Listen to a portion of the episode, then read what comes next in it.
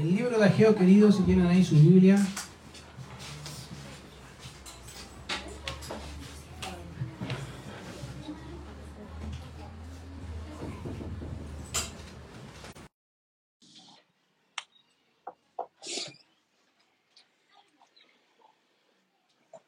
Ok, es interesante notar que generalmente en las iglesias no se predica mucho de los libros o de los profetas menores, que se les llama que este es, esa sección pequeña o de libro de, profetas donde en realidad son capítulos más cortos. Generalmente no se habla mucho de ello y generalmente la gente no tiene idea dónde está. Ya a veces dice, ¿dónde está esa cosa? ¿Se come? Es una comida, ¿qué es lo que es? Ya, pero ah, se los presento el libro de Ageo, es un libro que está en la Biblia y está en un contexto que necesitamos estudiar un poco. Ahora, si se dan cuenta rápidamente, el libro es muy pequeño, es cortito, son dos capítulos, ¿ya? Pero entre los dos capítulos hay cuatro mensajes dadas a una nación, en este caso a la nación de Israel. Ahora, quiero hacer un paréntesis también antes de seguir. Y, para los que ya me conocen, saben que en realidad trato de hacer una sección, un grupo de predicaciones. Generalmente lo que hago es exponer un libro entero, que es lo que hemos estado haciendo hasta ahora con Génesis. ¿ya? Y lo más seguro es que algunos pensaron, ¿y por qué el hermano Ricardo no siguió con el libro de Génesis y nos tocaba Génesis? Bueno, en realidad a veces es bueno tomar, hacer un paro. Creo que hay señales a veces eh, que nos permiten decir, ¿sabes qué? Es necesario parar un poco, detenernos para poder meditar. Y eso a veces pasa incluso en el, cuerpo físico. Ustedes sabían que el cuerpo a veces da señales cuando te dice necesitas detenerte un poco porque si no vas a colapsar. ¿Cierto? El cuerpo es muy... El Señor es tan sabio que ha hecho nuestro cuerpo de esa forma ya que nos da señales. Ya eh, estaba viendo la otra vez que una de las señales de, que el cuerpo da para, decir para decirte que necesitas detenerte un poco es tu ojo, dije, el ojo. No sé si alguna vez has sentido que tu párpado se mueve. No, no sé si alguno de ustedes lo ha sentido, ¿cierto? Eso significa que tu cuerpo te está diciendo, hey, para un poco, para un poco, porque si no vas, si sigues ese ritmo, vas a explotar, vas a terminar en el hospital. Entonces el cuerpo te da señales. Y espiritualmente creo que las señales también son, son necesarias y son importantes. Y hemos visto una señal que necesitamos cambiar como iglesia. Y que en realidad si no la cambiamos no vamos a avanzar. ¿Ya?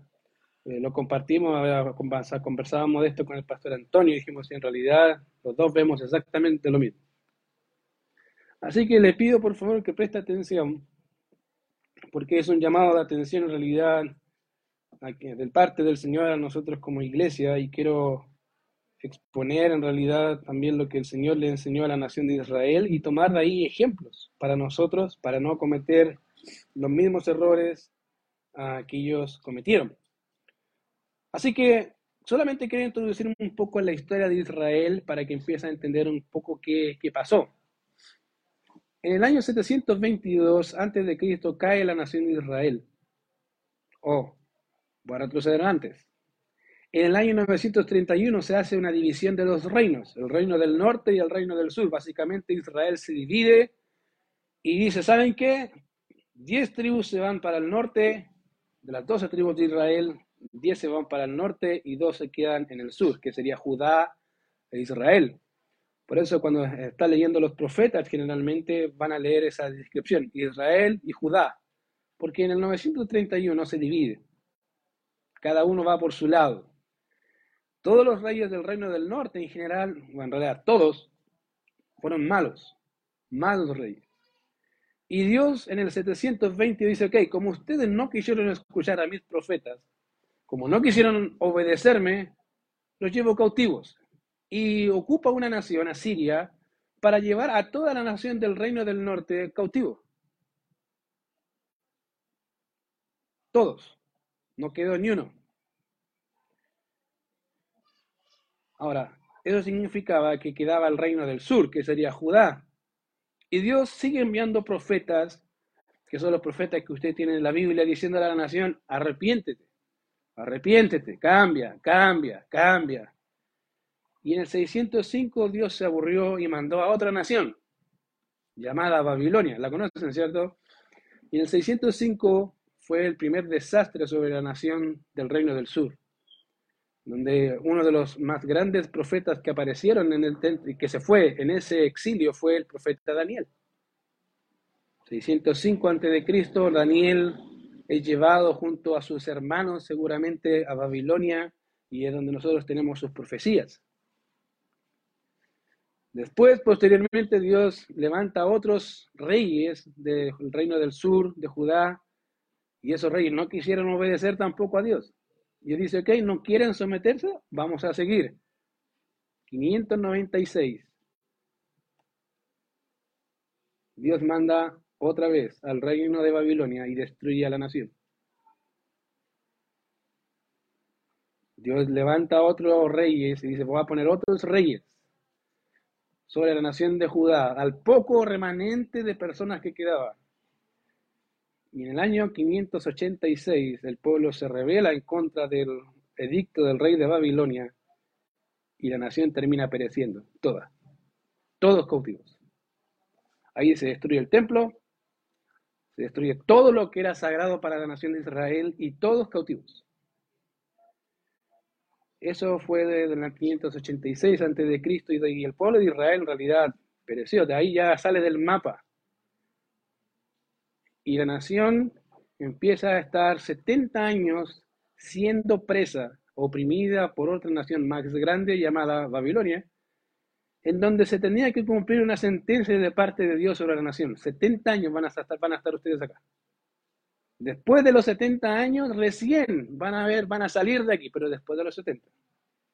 Y ahí es donde nosotros vemos al profeta Daniel en el capítulo 9 de, Daniel orando al Señor y pidiendo perdón porque las 70 semanas ya se habían cumplido.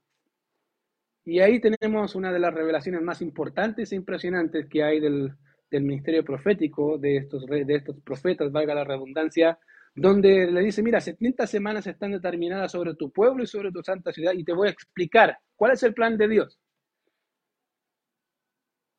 Pero querido, es interesante notar que cuando llegamos ya, después que la nación termina ese, ese tiempo de 70 años, ya en el 538 se hace y se dicta un edicto de un rey, Darío.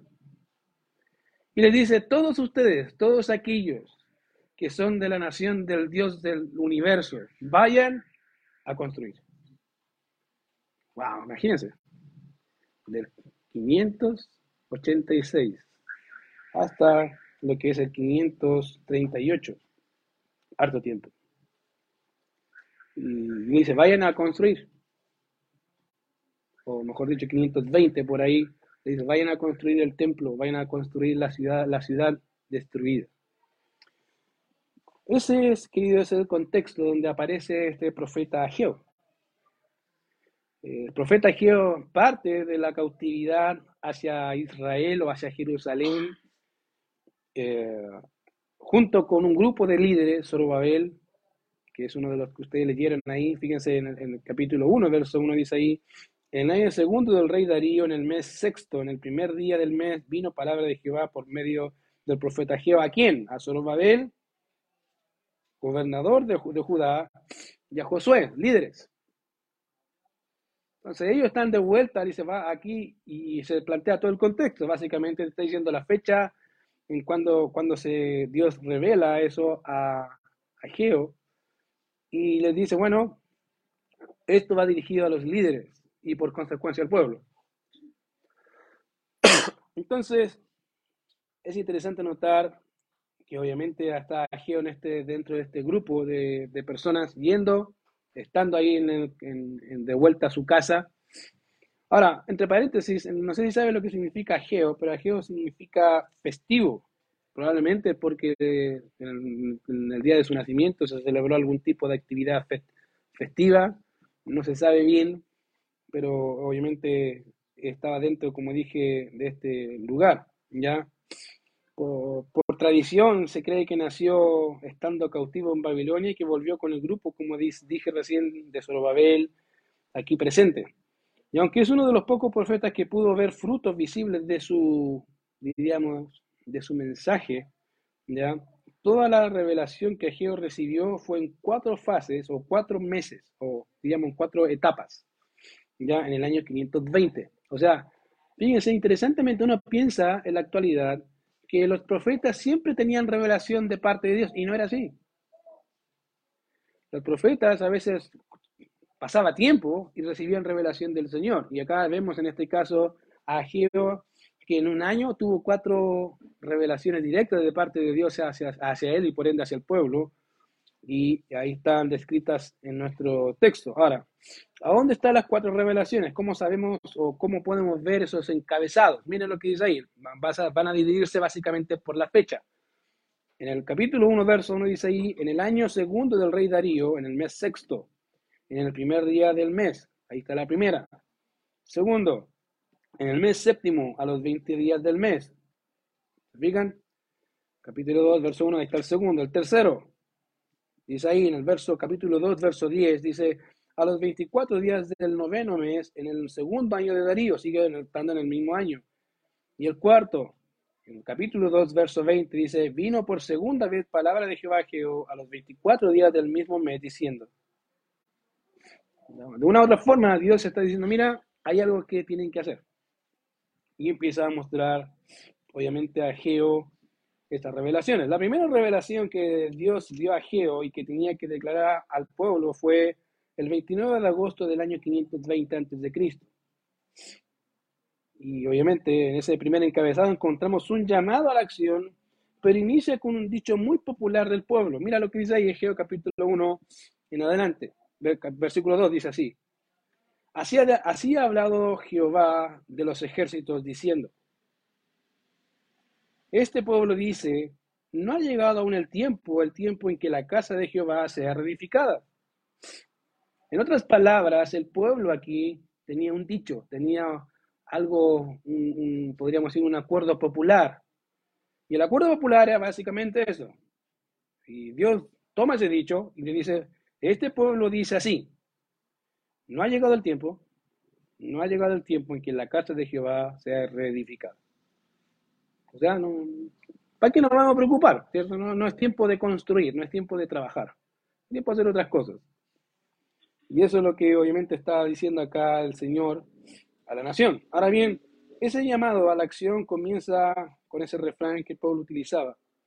Pero lo que nos debe llamar la atención eh, de este verso es el inicio. Fíjense que el pasaje comienza diciendo, este pueblo. No dice mi pueblo. Podría haberlo dicho, mi pueblo está diciendo eso, pero no dice así. Dios está diciendo este pueblo, y básicamente cada vez que Dios ocupa esa expresión, este pueblo, ¿se acuerdan que lo ocupó con Moisés? ¿Se acuerdan? Tu pueblo se entregó a los ídolos. Y, el, Moisés le decía, en realidad, Señor, es tu pueblo. Y esta, esta descripción que hace Ageo de palabras del Señor diciendo este pueblo es que en realidad el Señor no estaba muy feliz. No estaba contento con el accionar o con este tipo de dicho que el pueblo utilizaba, diciendo no es tiempo. Dios le dice y, y, resalta el énfasis de su carácter de molestia con el pueblo, diciendo este pueblo está diciendo algo. Ya, y eso es la idea acá del pasaje. Ya, no se está refiriendo como un pueblo amado, sino como ese pueblo que está ahí, lo cual nos muestra la seriedad del asunto ante los ojos del Señor. Y como dije, no es la primera vez que podemos ver ese juego de palabras en este tipo. Incluso en el Nuevo Testamento encontramos a veces juegos de palabras donde Dios llama la atención ah, por este tipo de nombres. Este pueblo, mi pueblo. Simón, Pedro. ¿Se acuerdan de él? Cada vez que Simón se comportaba como Simón, Simón significa ambivalente, en realidad una persona que era, no era muy estable. Cada vez que Simón se comportaba de esa forma, ¿qué hacía el Señor? Decía Simón, como el chavo, ¿cierto? Federico con, la, mamá. ¿Le dijiste Federico? Y decía, ¿por qué? Porque estaba enojada. es la misma idea.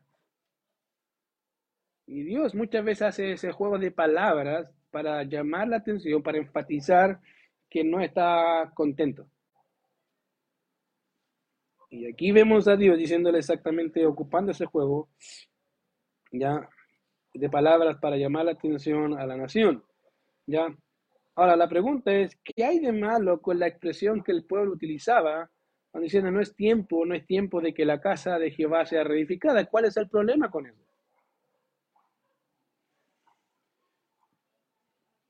¿Cuál es el problema con eso? Y miren, necesitamos entender algo con respecto al contexto del libro y de lo que el versículo 2 dice. Ahora, el profeta Geo está hablando al primer grupo, como dije, post cautiverio. Eran los primeros. En otras palabras, muchos de la nación que habían sido llevados cautivos a Babilonia, ahora regresaban a su tierra y pensaban que aún no era el tiempo de construir el templo, que no era el tiempo de trabajar en la obra, y aunque tenían motivos debido a la hostilidad de los vecinos, ¿se acuerdan? Si han leído Esdras o Nehemías, van a encontrar que muchas veces el pueblo eh, tuvo oposición, sobre todo cuando están construyendo los muros o cuando están construyendo el templo. Los vecinos mandaban cartas al rey diciendo, mira, este pueblo está haciendo, se quiere sublevar y vemos esa lucha ah, por construir o volver a surgir la nación de Israel. Era verdad, era, en parte era verdad, que tuvieran esa, esa lucha de, o esa hostilidad por los vecinos, y obviamente también se agrega el hecho de la falta de dinero. Pero querido, el problema no era ese. El problema real no consistía en la hostilidad, ni tampoco consistía en la falta de dinero que la nación tenía. Ahora, piensen lo siguiente. Generalmente, como hombres, ocupamos ese tipo de cosas para decir que no se puede hacer algo somos honestos, en general, cuando ocupamos ese tipo de cosas, no somos honestos. Y Dios sabe que no somos honestos. Y interesante que Dios ocupa eso. Él dice, miren, en realidad no es eso. El problema lo encontramos en el verso 4. Miren lo que dice el verso 4 del capítulo 1. Y Dios se lo hace con una pregunta. A mí me encanta el Señor porque te hace pensar con preguntas. Dice, ¿Es para vosotros tiempo? ¿Para vosotros tiempo de habitar en, vuestras casas artesonadas y esta casa está desierta?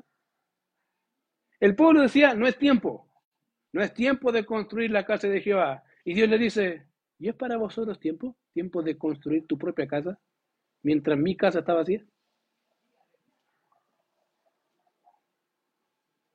Ahora, si no entienden todavía, se lo voy a explicar. Ahora creo que algunos ya entienden, pero se lo voy a explicar Ah, más detalladamente.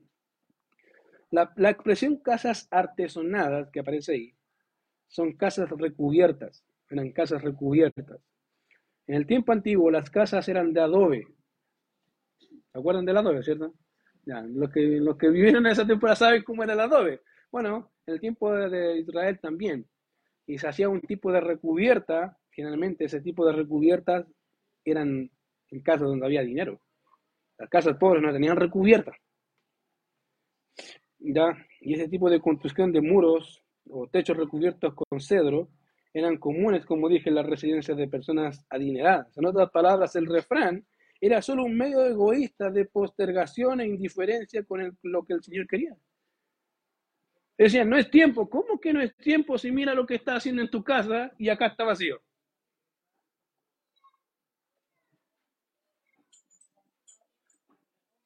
Y puede decir, pero es que no hay dinero, pero mira tu casa. ¿Cómo dices que no hay dinero si mira, mira tu casa? ¿De qué estás hablando? Bueno, eso, eso es lo que Dios está diciendo. Literal. Te estás preocupando de ti y no de mí. Estás más preocupado en tus cosas, en tu mundo, en, tu, en todo lo tuyo, pero a mí te da lo mismo. Por eso Dios le dice, ¿es tiempo? ¿Es tiempo de que se preocupen tanto de ustedes y mi casa está sola, está tirada ahí. eso, ese es el mensaje del Señor. Y fíjate que en realidad ese refrán era utilizado por los judíos para no trabajar. No querían trabajar para el Señor. Querido, ese hay que ser honesto. A veces en general ocupamos este tipo de cosas. Estoy cansado, estoy haciendo esto, pasa esto, porque no queremos. No porque no podamos, no queremos. Punto. Si una cosa he aprendido en el tiempo es que la persona que quiere lograr algo lo va a lograr, ¿cierto? ¿Cómo? ¿Cómo se llama, cómo se llama esa pequeña palabrita que nos ¿Ah? Esfuerzo. ¿Cierto? Es perseverancia, implica esfuerzo, tengo que esforzarme. Sobre todo cuando hay algo que quiero, ¿no? Pero por las cosas de Dios no, no hay esfuerzo. Si algo que me llama la atención de la gente, querido, es cuando son eran incrédulos y cuando se convierten. Una de, una de las cosas que me gustan es ver esa transformación hermosa de cómo amaba al mundo y cómo ahora ama al Señor. Pero lo que siempre me ha llamado la atención es que a veces yo le digo, a ver, en el mundo, cuando era viernes, ¿a qué hora te acostabas? No, el viernes, no. El viernes duraba hasta tres días el viernes. Viernes, sábado, domingo y el lunes recién aparecía, ¿cierto? Y uno sabe, yo, yo también sé que algunos eran pila. Viernes, sábado, domingo, lunes, y podía el martes, miércoles y el jueves seguir, seguía, no importa. Incluso con trabajo. Pero cuando se convierte, algo pasa que llega el viernes y se cansó. Llega el sábado y se cansó. Llega el domingo y uno dice, pero ¿qué pasó con el viernes antes? Es que no sé, es que ahora me da sueño. pero antes no te daba sueño, sí, pero me lo aguantaba. ¿Y ahora? ¿De qué hablamos? Bueno, es la misma idea, querido, acá que lo que el Señor está diciendo. Dios le está diciendo a ustedes, se están preocupando por ustedes mismos y no por mí. ¿Cómo se ve eso? Ve tu casa corta. Creo que el Señor es, como le digo, el Señor es muy, muy ejemplo, eh, es muy cortito el, texto, pero te hace pensar al tiro. Y es verdad. Ya, básicamente los judíos estaban gozándose en ellos mismos y no en la construcción del templo. Habían puesto ese refrán como para acallar su conciencia. No, es que no es tiempo, no, no, no es tiempo para construir la casa Jehová, no, no, es que no hay tiempo para, para hacer aseo, no hay tiempo para hacer esto, no, es que no, es que no hay tiempo.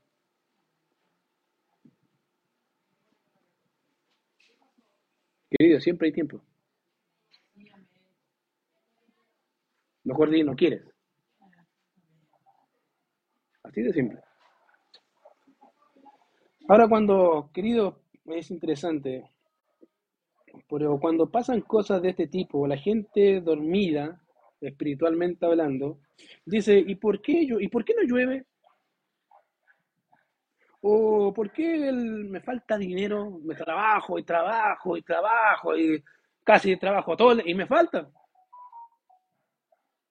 ¿O por qué, no sé, no, como que la comida quieres comer, comer y no te sacia, no, no, no, como, no sé, como que, no sé, se pierde todo. Buena pregunta. Fíjate que, mira lo que dice el verso 7 al 11 para que puedas entender. Dice así, así ha dicho Jehová de los ejércitos, meditad sobre vuestros caminos. O sea, básicamente Dios le dice, ahora miren, vamos a hacer algún ejercicio, vamos a pensar, piensen. ¿Qué van a pensar los judíos? Dios le dice, subid al monte y traed madera y reedificad la casa y pondré en ella mi voluntad y seré glorificado, ha dicho Jehová. ¿Buscáis mucho? Y halláis poco. Y encerráis en casa y yo lo disiparé en un soplo. ¿Por qué? Dice Jehová de los ejércitos, por cuanto mi casa está desierta y cada uno de vosotros corre a su propia casa.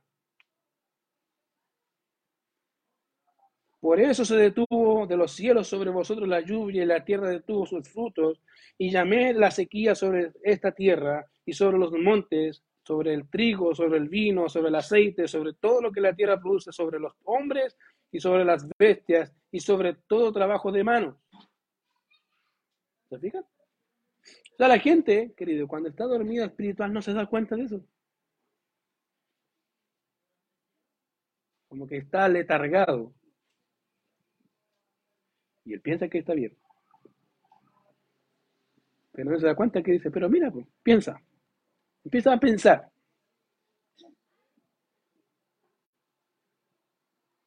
Cuando servías a, me servías, ¿qué pasaba? ¿Había prosperidad? ¿Te, te sustenté? ¿Te mantuve? Sí. ¿Y ahora? ¿No? En todo caso. Lo más despistado dice, no, no entendí. Pero Dios le dice, mira, piénsalo. Mira la reacción interesante de los líderes. En este caso, tenemos no solamente el llamado a la acción, sino la acción misma de los líderes. Y miremos lo que dice en los versos 12 al 15, y mira lo que dice ahí.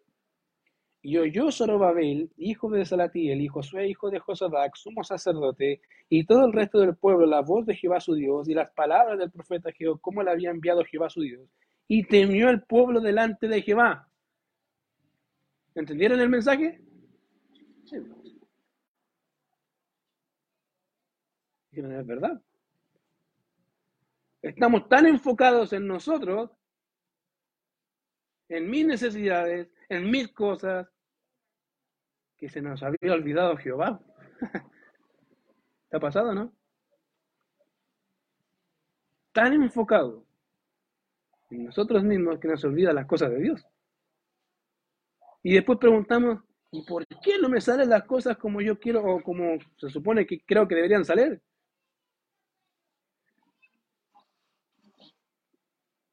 Ahí tiene su respuesta, querido. Porque en realidad el reino de Dios y la justicia de Dios no son su prioridad. Usted es su prioridad. O su familia, o cualquier otro, pero Dios no lo es.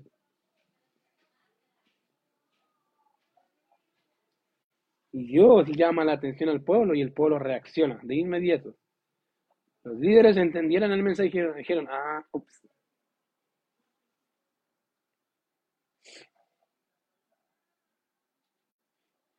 Fíjate que es interesante, querido, que acá en la lista de los hombres que aparecen acá, los líderes, no son mujeres, son hombres. Son hombres. Queridos, hay algo que me he dado cuenta acá en Quilicura. Es, cuando llegamos acá a Quilicura hay cosas que me llamaron la atención. Una de ellas, que Quilicura se levanta tarde. Son de la gente que no sé por qué le gusta dormir tanto pero se levantan tarde. tenía que andar buscando dónde compraba pan a las 7 y media de la mañana. No encontraba aquí nada, aquí parecía por fantasma a las 7 de la mañana. 8, sino nada. Hasta que encontré a mi vecino allá que te abre a las 8 y media y abre ya su, su almacén. Pero eso no es bueno, querido. Yo digo que dormir sea malo. Digo que el exceso de dormir es malo.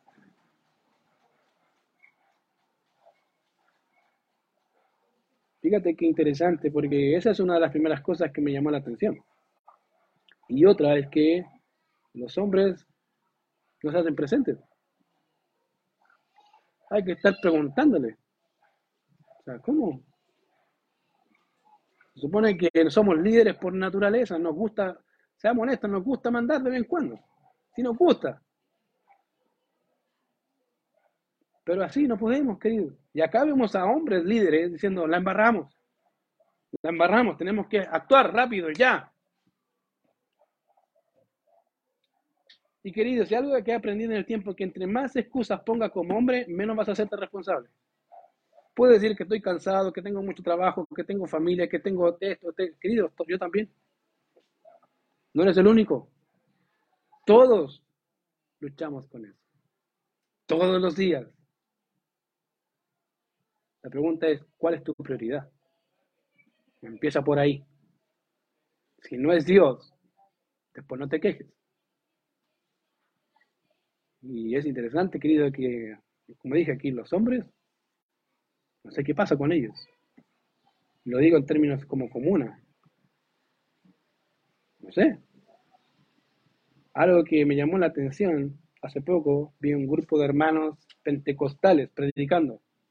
Todos hombres. ¿qué? ¿Cómo hizo eso? Puros hombres, no había ni, ni una mujer, todos hombres. Y querido, pueden tener la doctrina equivocada, pueden pensar, ya, está bien, lo creo, es verdad. Pero están haciendo su pega. Eso es. y trabajan igual que nosotros. O sea, no pueden decir, no, que no, sí, ellos saben. Querido, no es que no se pueda, no se quiere. Si usted alguna vez se ha preguntado por qué IBGD Quilicura no crece, no es porque no se quiera, no es porque no, no, no, no podamos, no queremos, que es diferente. No queremos. Si quisiéramos, rapidito, haríamos las obras del Señor, ¿cierto? Rapidito, dedicaríamos tiempo, porque nos importa, pero no nos importa. Y aquí vemos a la nación, en realidad, a un pueblo que reaccionó y obviamente Dios estaría con ellos. Y fíjate que ahí acaba el primer mensaje. Acaba con un pueblo, con unos líderes actuando. Muévanse. Meses después, el 17 de octubre del 520, Dios vuelve a enviar a este pequeño profeta a Geo, vamos de nuevo a Geo, meses después. Y fíjate interesantemente, en Levítico 23 del verso 39 al 40 había una festividad en el mes de octubre, de donde se celebraba la conmemoración, la provisión de Dios hacia, hacia Israel después que fueron sacados del desierto. Había una fiesta ahí, que era la fiesta ya de los frutos. Toda la gente se reunía y daba gracias a Dios porque Dios la había provisto para su mantenimiento y para mantener las cosas del Señor. Y es en medio de esa fiesta, imagínate, una fiesta donde viene, ahí viene el agua fiesta, ¿eh? Ageo, en medio de la fiesta. Y ahí está Ageo. Y fíjate que ahí dice en el verso 1 del capítulo 2, dice, en el mes séptimo a los 21 días del mes vino palabra de Jehová por medio del profeta Giro diciendo, habla ahora a Zorobabel, hijo de el gobernador de Judá, y a Josué, hijo de Josarac, sumo sacerdote, y al resto del pueblo diciendo,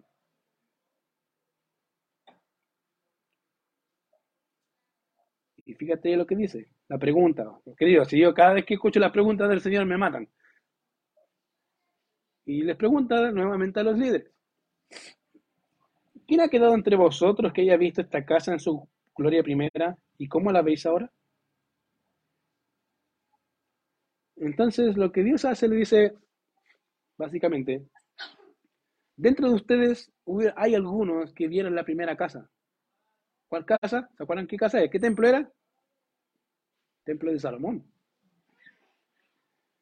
Se han visto imágenes del templo de Salomón, era la estructura más fenomenal, hermosa y llamativa del tiempo en que Salomón vivió. No había una estructura más grande y magnífica que esa. Imagínate, literal, un templo lleno, cubierto en oro entero. Imagínate el templo cubierto de oro entero a las 12 del día. La cosa brilla por todos lados excepcional. A tal punto que todas las naciones iban a donde el rey Salomón para ver la sabiduría y lo que había hecho. O sea, wow, impresionante. Bueno, muchos de que vieron la primera gloria de la nación, del, del templo, el primer templo, lo vieron, vieron cómo era. Y Dios le hace la pregunta. Le dice, ¿quién ha quedado entre vosotros que haya visto esta casa en su primera gloria o en su gloria primera? ¿Y cómo la veis ahora? ¿No es como nada delante de vuestros ojos? ¿Por qué? Porque recuerden que el templo fue destruido. Ya no hay templo. Entonces, imagínate a un grupo, a unos hombres que vieron la primera gloria de un templo, ver todo destruido y ver la casulla esa que tienen ahí. ¿Y eso qué es lo que es? Por eso Esdras, no me acuerdo si Esdras o Nehemías, cuando construían, estaban construyendo, decía que no se distinguía entre el lamento, el llanto y el regocijo, porque unos se acordaban de la gloria de la primera casa, decían, esta cosa ni se compara a la otra. Mientras los que no habían visto ese templo estaban felices, tenían templo, pero los otros, los otros sí lloraban, decían, wow, Miren, a lo que llegamos.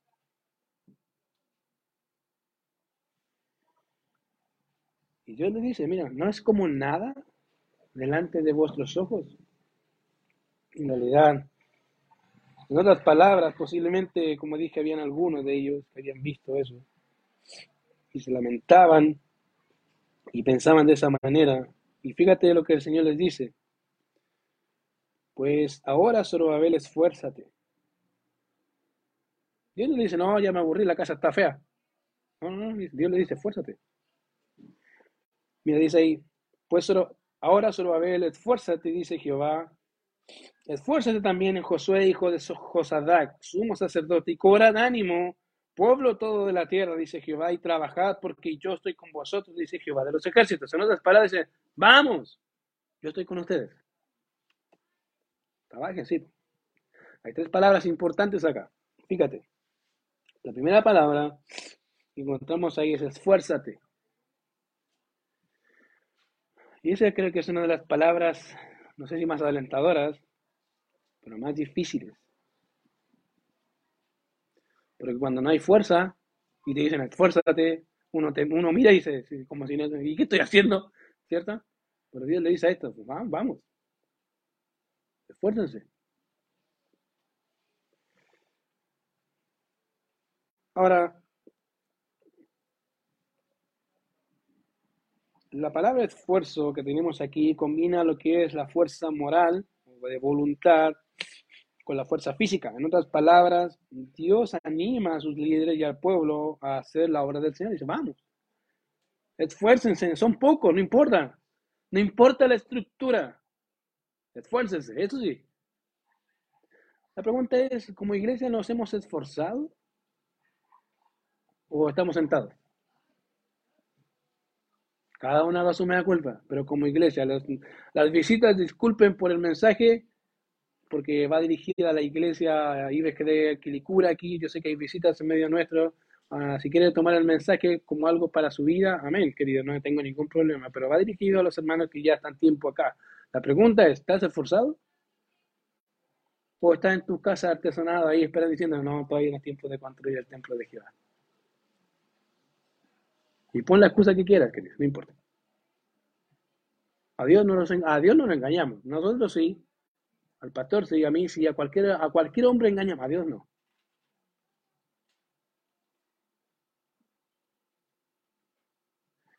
Y fíjate que Dios anima a los hermanos aquí, a los líderes, esfuércense. Pero Señor, ya los hemos hecho, no importa, esfuércense, yo estoy con ustedes. No importa la opresión, no importa la oposición, yo estoy con ustedes.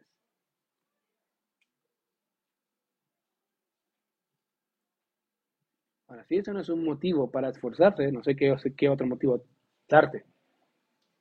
Pero Dios manda y dice, esfuérzase.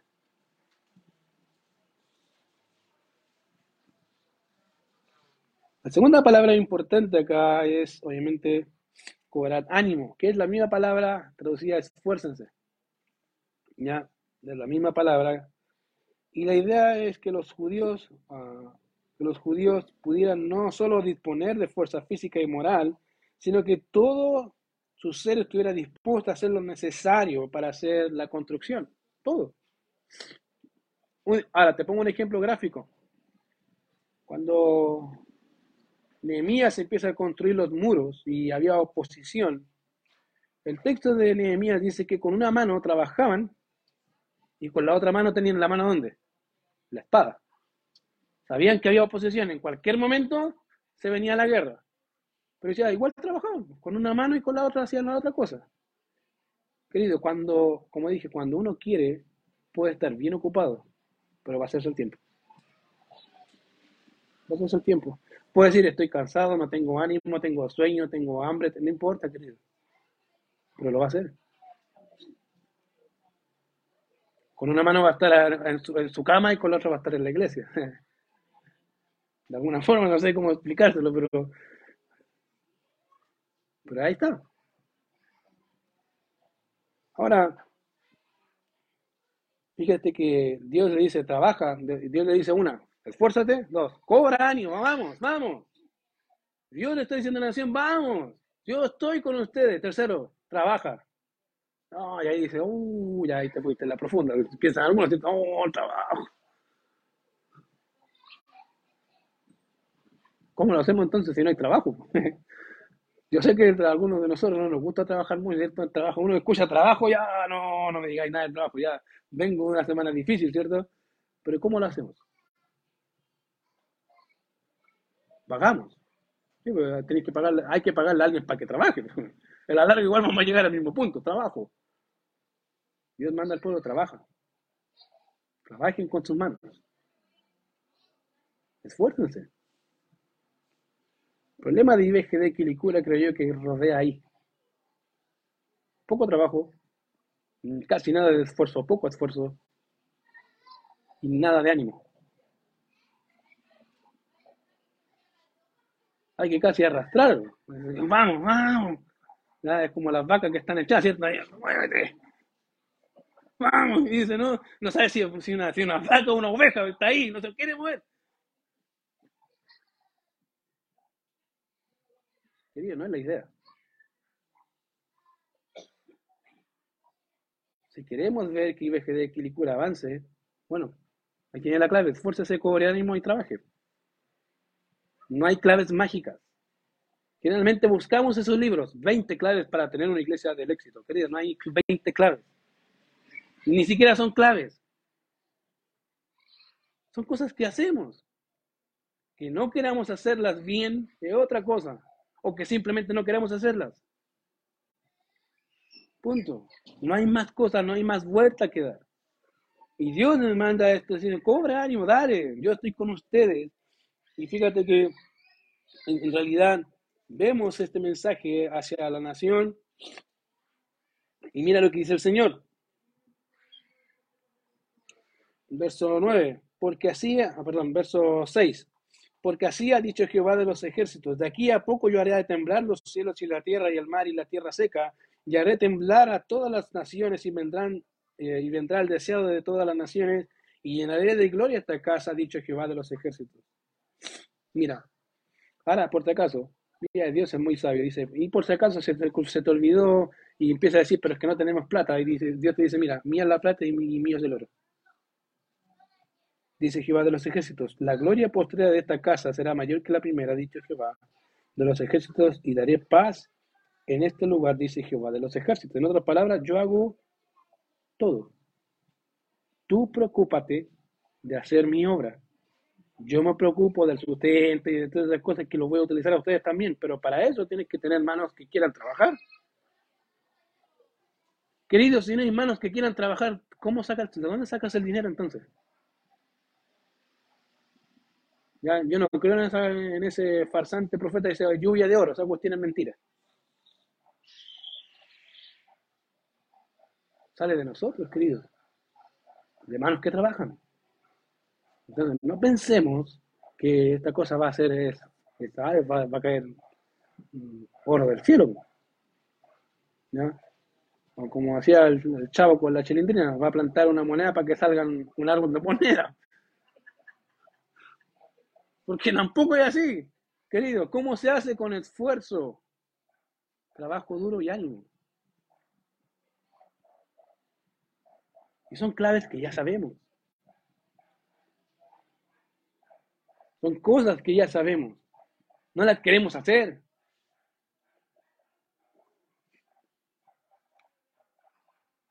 Querido, ese es básicamente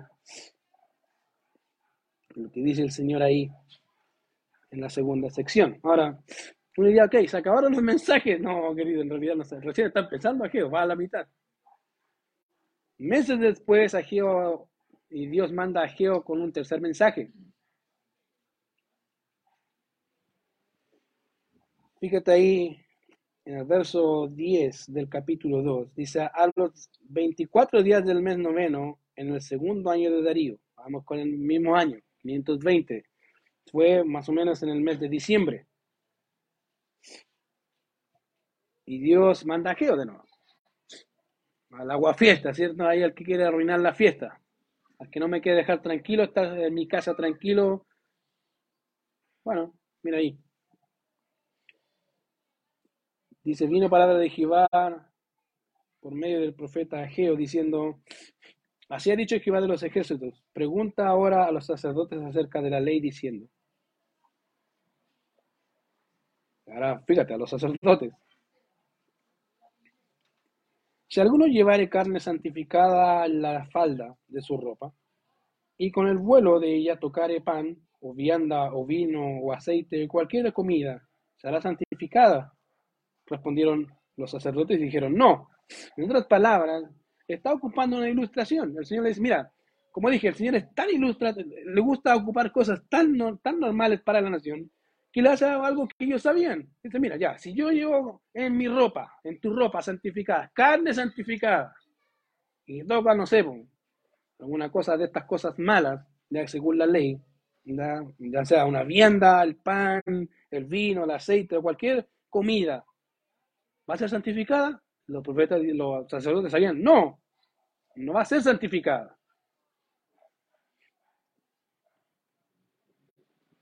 ¿Se fijan? Y vuelve nuevamente a Geo a hacer otra pregunta. El verso 13, y dijo a Geo, si un inmundo, a causa de cuerpo muerto, una persona inmunda, según la ley judía, ceremonial, habían formas en que el hombre se, hacía inmundo. A veces eran sus impurezas físicas, ¿ya? Ah, o a veces pueden ser cuando tocaban algún tipo de cadáver. se hacían inmundos, tenían que lavarse y hasta la noche, al atardecer, podían comer alguna cosa santificada, antes no. Entonces acá ocupa lo mismo, le dice, mira, si un inmundo a causa de un cuerpo muerto, o sea, una persona que toca un muerto o un cadáver de algún animal muerto, tocar algunas cosas de estas, de las que llevan en su falda santificada, será inmunda. Y respondieron los sacerdotes y dijeron, inmunda será. O sea, Dios le está diciendo, básicamente, le está explicando de forma ilustrativa si están entendiendo el mensaje. Y dice, sí, sí, estamos entendiendo el mensaje. El mensaje si yo llevo algo santificado y esto santificado, no sé, toca algún tipo de comida, no porque la toque va a ser santificada. Pero si yo llevo, si yo toqué un muerto, un animal muerto, no sé, cualquier cosa muerta, y yo toco algo del otro, ¿será inmundo? Sí, se contaminó, ya, entendí, entonces entendieran el mensaje. Mira lo que dice. Ahora, antes de dar la respuesta del mensaje, el Señor no es la única vez que hace ese tipo de cosas, de preguntas o ilustraciones. De hecho, ¿se acuerdan de David con Betsabé? Cuando David pecó con Betsabé, Dios sabiamente mandó a uno de sus profetas, Natán, y le explicó de una, con una forma bien, bien, bien interesante a David, ¿se acuerdan? Con un ejemplo, un símil. Hubo un hombre que tenía una corderita. Y esa corderita era la más preciada que tenía. ¿Se acuerdan de la historia, no? Y la alimentaba y la cuidaba. Y vino un hombre acaudalado. Tenía miles de corderas. Y, y le vino un visitante y pescó la corderita del otro y se la comió. David dice que reaccionó dijo, no, malo, tiene que pagar todo lo que hizo. ¿Se? Bueno, es lo mismo aquí. Dios le dice, si llevo carne santificada o algo santificado y lo toca, no se santifica. Pero si llevo algo inmundo y eso inmundo toca algo santificado, eso que está limpio pasa a ser inmundo. Y dijeron, sí, entendemos. Mira lo que dice la respuesta del Señor. Y respondió a Jehová, verso 14, y dijo, así es este pueblo y esta gente delante de mí, dice Jehová, y asimismo todo ahora de sus manos y de todo lo que aquí ofrecen es inmundo, no me gusta, no quiero. Ustedes son así.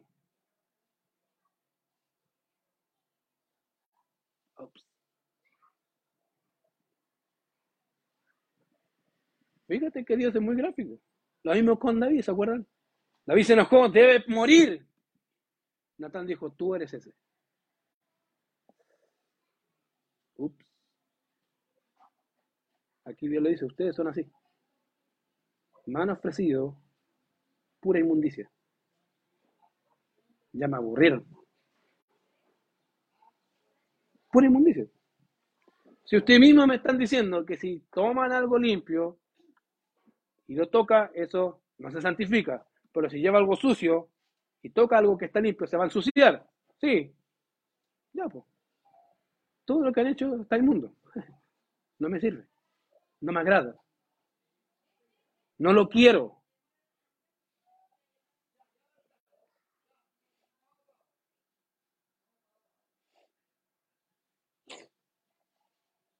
Ahora la pregunta es, ¿por qué? ¿Por qué Dios no quería eso? El pueblo querido. El pueblo se preocupó tanto de ofrendar y de hacer cosas, pero se olvidó que eso no solamente era parte. Dios quería que construyeran el templo y el pueblo decía, no, te dejo la ofrenda, que haga otro haga el templo. y dice, no me interesa tu ofrenda, yo quiero que trabajes. Queridos, y eso es obvio. El Señor está diciendo, mira, ustedes están ofrendando, están haciendo que la actividad, pero ¿y quién va a construir el templo? No, que no tengo tiempo, es que no es tiempo de construir la casa. ¿De qué me estáis hablando? Dios le dice, ¿de qué me estás hablando? Si tú me estás dando dinero, pero tu acción, tu deseo no es hacer mi voluntad, es que otro la haga. No, yo quiero que tú la hagas. Porque es fácil dar plata, querido. Si, fuera por dar plata, damos plata y hacemos y se hace esta cosa sola. Y dice, no me interesa tu plata, me interesas tú. Que tu corazón esté dispuesto en mis cosas, no tu plata. Tu plata es extra. ¿Entienden? Eso era el mensaje, querido. Dios se lo hace muy clarito, le dice, ustedes me están haciendo, me están ofreciendo ofrendas, sí, está bien la ofrenda, pero no, pero en realidad es ofrenda inmunda, ¿por qué? Porque su accionar es inmundo. Querido, es más fácil contaminar a otro con la maldad que uno contamina a otro con la justicia, ¿no? Yo a veces en mi trabajo me, dicen que soy medio malulo, porque a veces están bañando y yo le echo champú, ¿no? Al de al lado, porque se vuelve a bañar. Me dice, andáis malo, me dice, porque está bañándose y ya está terminando, casi saliendo de la ducha, y le echo shampoo. Y dice así, ¡oh! Y me mira así, yo no. Báñate. Y se tiene que entrar de nuevo mañana. Pero querido, a veces creemos que las cosas de Dios van a hacerse por arte de magia. Me acuerdo hace tiempo en Recoleta, en IBGD Recoleta, el pastor decía, ahí están los duendes de IBGD. ¿Cómo se hacían las cosas? Los duendes. Los duendes de IBGD Recoleta hacían las cosas de la iglesia. Y yo sé quién eran esos duendes. Queridos, no existen duendes. Existen personas que saben lo que tienen que hacer. Punto. y lo hacían. Cuando un pueblo entiende que con esfuerzo, con ánimo y perseverancia se pueden lograr las cosas, es mucho más fácil. Tú puedes decirme estoy cansado, tengo trabajo, no sé, la excusa que quieras. Yo también tengo lo mismo.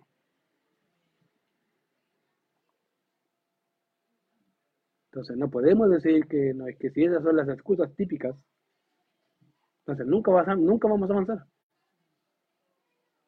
Porque siempre estamos con la misma excusa. La misma excusa.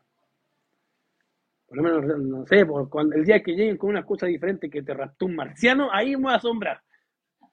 Ay, te salió de lo normal. ¿Qué pasó? Pero como soy medio escéptico, que me lo muestre con pruebas. Ya que le crece el mal a la cabeza, así como un marciano, ahí ya, ah, ya, algo pasó. ¿Ya? Pero queridos, fíjate que el pueblo obviamente se había convertido en tan cómodos, tan cómodos que pensaban que dando plata iban a sobornar a Dios. Dios no le interesa tu plata, querido Dios, que Dios te quiere a ti aquí. A ti te quiere. Tu plata es extra. Pero Dios trabaja con la gente. Por eso Pablo, Dios le dice, mía es la plata y mío es el oro. ¿De qué me preocupo? De tipo.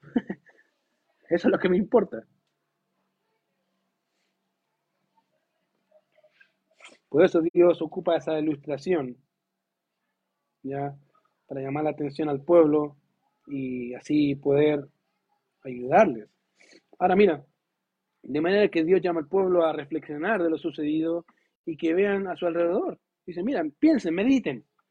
Vuelva a hablar ahí, mira, miren lo que dice el texto ahí. Verso 15. Ahora pues, dice Dios, meditad en vuestro corazón desde el día en adelante, antes que pongan piedra sobre piedra en el templo de Jehová. O sea, piensen, antes de que se pongan a construir, antes de que se pongan a trabajar, mediten.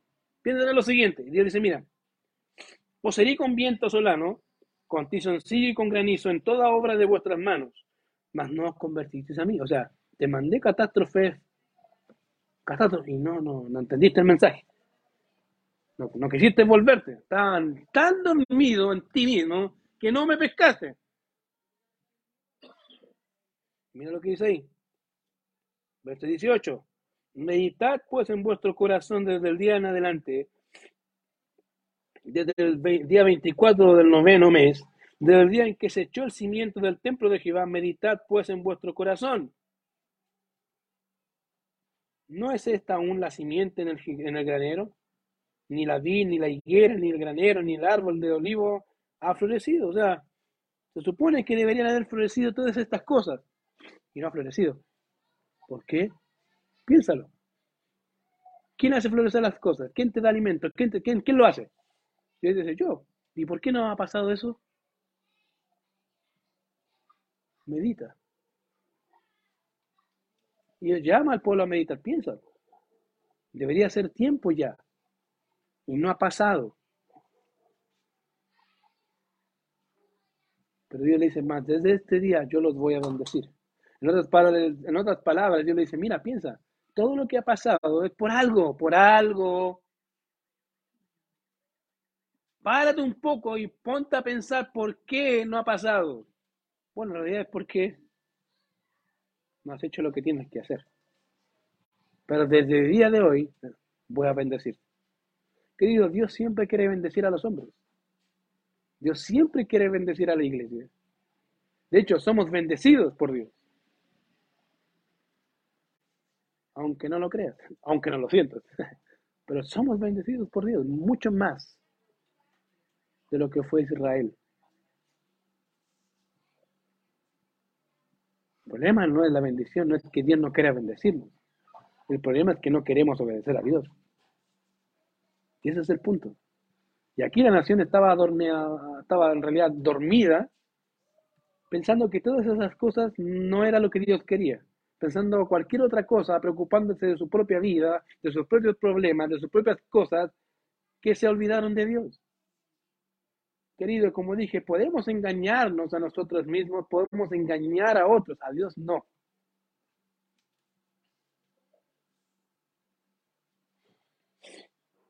Y fíjate que el cuarto mensaje está ahí en el verso 20, vino por segunda vez la palabra de Jehová a Jehová los 24 días del, mes, del mismo mes, o sea, pasaron días, diciendo, habla Zorobabel del gobernador de Judá, diciendo, yo haré temblar los cielos y la tierra, y trastornaré el trono de los reinos y destruiré la fuerza de los reinos de las naciones. Trastornaré los carros y los que en ellos suben, y vendrán abajo los caballos y sus jinetes, cada cual por la espada de su hermano. En aquel día, dice Jehová de los ejércitos, te tomaré, oh Zorobabel, hijo de Salatiel, siervo mío, dice Jehová, y te pondré como anillo de sellar, porque yo te escogí, dice Jehová de los ejércitos. Ahora, ¿qué, qué quiere decir el mensaje? Bueno, este último mensaje dirigido a Zorobabel fue dado uh, un mes después que Zacarías empezó su ministerio profético. Básicamente empezó Zacarías con su ministerio y Dios manda a Geo una vez más al gobernador Zorobabel un mensaje.